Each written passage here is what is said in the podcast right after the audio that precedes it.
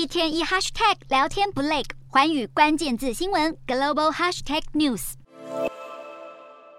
亚太地区各国的军事经费连年成长。斯德哥尔摩国际和平研究所最新的报告指出，除了美国以外的十二个亚太国家和地区当中，中国的武器自制率高达百分之九十二，名列第一，远高于第二名日本的百分之七十四。报告中提到，在二零一六年到二零二零年间，中国有四家武器制造商排名全球前十，同时还囊括印太地区的前七大。直指中国是印太地区唯一能生产所有复杂武器系统的国家，几乎不需引入外国科技。排名第二的日本武器自制率达百分之七十四，虽然不及中国，但近期有日本媒体报道，政府考虑扩增国防预算，在未来五年间增加四十三兆到四十五兆日元的经费，相当于新台币九兆多元。据统计，日本今年度的国防预算为五兆三千亿日元，预计明年将提升到六到七兆日元，并且逐年增加一兆日元。目标是在二零二七年达成十兆日元的预算。至于武器自制率排名第三的南韩，最近频频遭受北韩射弹威胁。南韩政府上个月提交二零二三年度的国防预算书，总金额高达五十七兆韩元，相当于新台币一兆多元，与今年相比增加了百分之四点六。其中专为应对北韩核弹威胁的三重防御体系相关预算较今年增加百分之九点四，将用来强化狙杀链、飞弹防御系统等项目。面对中国日益扩大的军事威吓，台湾有百分之六十四的武器为国造，自给自足能力名列第五，超越澳洲、新加坡等国。报告特别提到，虽然台湾的国防预算低于大部分国家，且制造商规模较小，但是因为特殊的地缘政治环境，再加上取得外国军备受到限制，因此整体排名仍然相当高。